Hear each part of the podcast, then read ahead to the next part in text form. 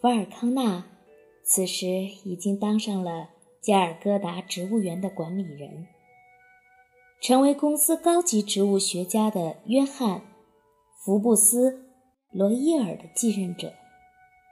罗伊尔起初委任初出茅庐的法尔康纳作为他的代理人，前往喜马拉雅山脉从事冒险活动。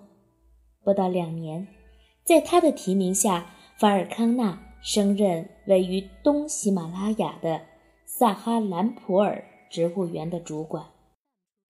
法尔康纳是个业务娴熟、博才多学的植物学家。也是个干劲十足的古生物学爱好者，他是一个，他是第一个系统阐述间断平衡这一进化论的人。这一理论根据大部分有性繁殖生物的化石记录进行研究，提出了有性繁殖生物在一个漫长的时期内保持进化停滞状态。然而，进化进程一旦启动，则将呈现爆发性的突然性。在喜马拉雅山脉工作的时候，法尔康纳发现了一具猿猴头盖骨化石，这是世界上最早发现的同类化石之一。此事为查理·达尔文的《物种起源》一书所记载。在印度事业中，那次因病返英的中途旅行中。他通过海路向大英博物馆送去了一批内含岩石骨架的化石，这批化石的重量达到令人难以置信的五吨。法尔康纳和罗伊尔都在大步流星地追随着伟大的东印度公司博物学者纳萨尼尔·瓦里奇的脚步。纳萨尼尔·瓦里奇。或许用印度茶叶发现者来称呼他比较合适。这个丹麦人在三十多年的时光里，一直代表着次大陆植物学界的权威水准，也担任着加尔各答植物园的监管工作。此人年纪轻轻就离开了自己的祖国，将一生奉献给了东方的自然科学及植物学事业。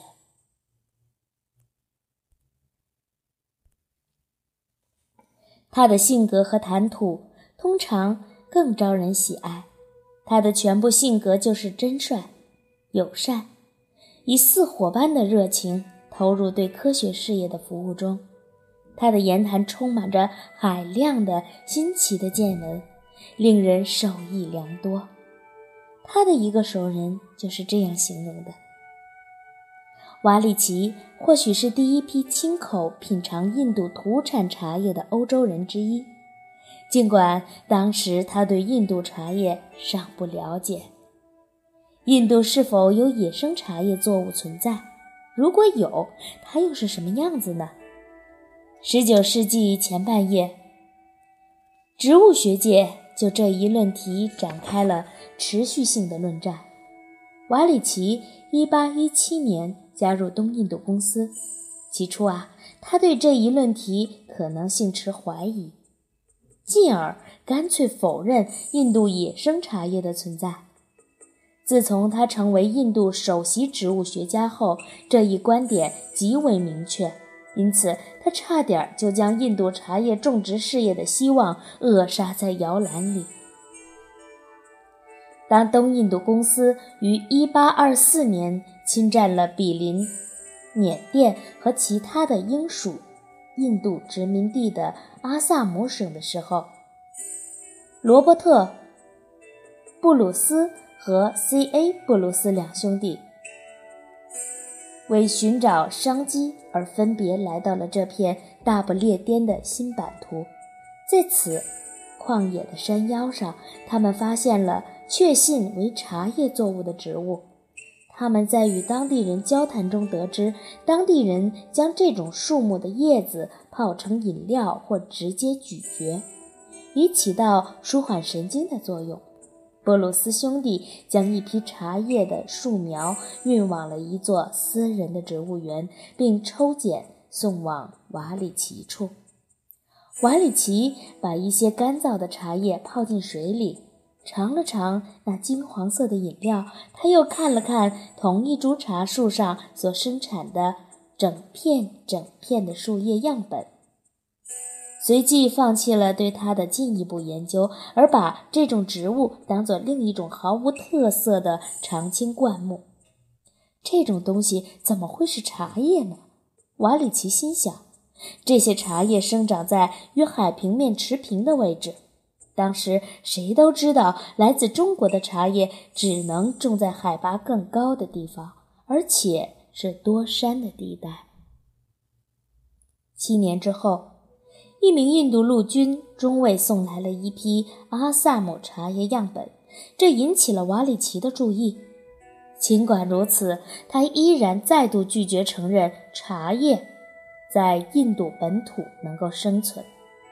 然而，东印度公司在东方的地位显然愈发不稳，公司不得不着手在别处寻觅茶叶种植的新天地。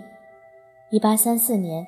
随着东印度公司对华垄断贸易的历史接近尾声，印度总督在加尔各答组织了一个委员会，以进一步讨论英属印度殖民地版图上发展茶叶种植业的可能性。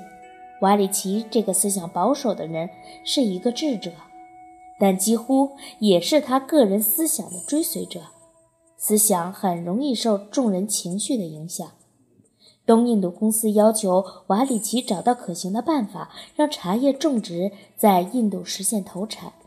这种政治压力下，瓦里奇终于鼓足勇气承认那些交到他手中的树叶就是茶叶。也就是说，印度确实拥有土生茶叶。在东印度公司的重重压力下，和门前所持续态度的鼓励下，法尔康纳。瓦里奇最终冒险对印度产茶叶相关的科学研究表示了支持。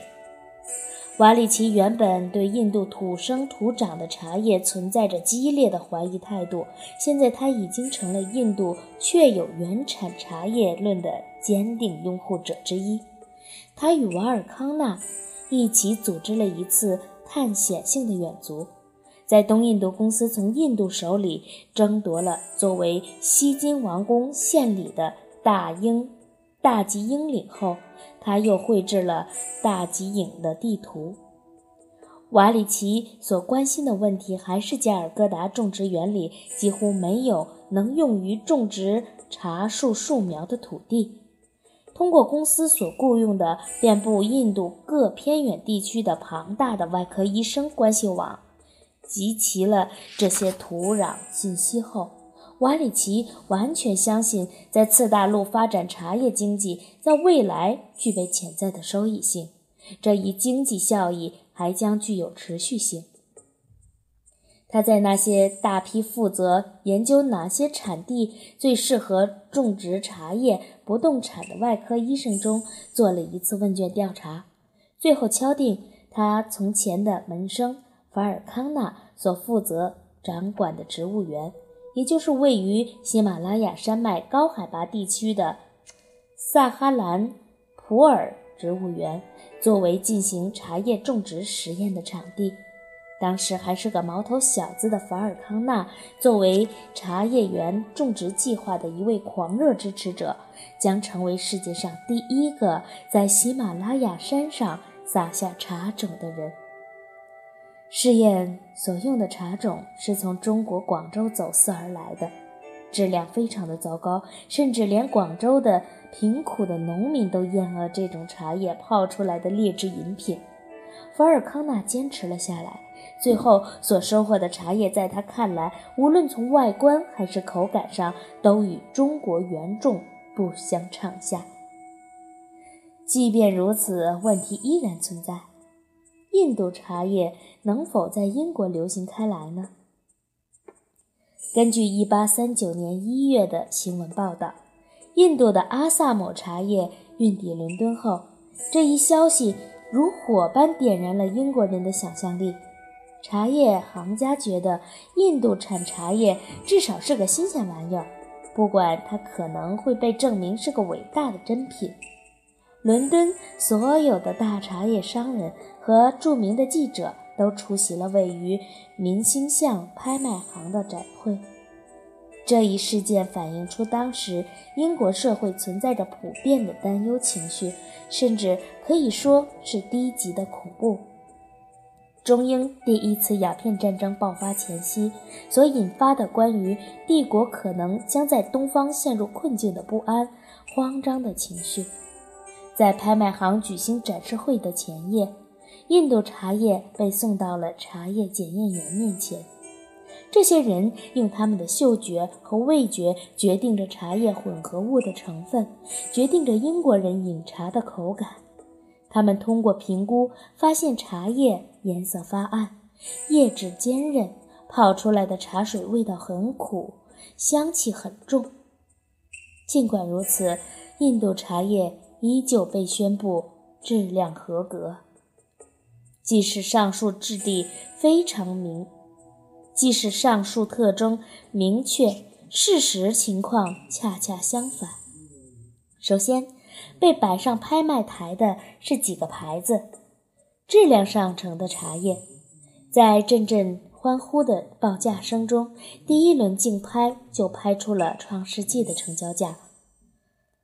拍卖会的气氛激动人心，随着一批批茶叶不断的被拍出，茶价。也在参与竞争人疯狂的报价中直线上升。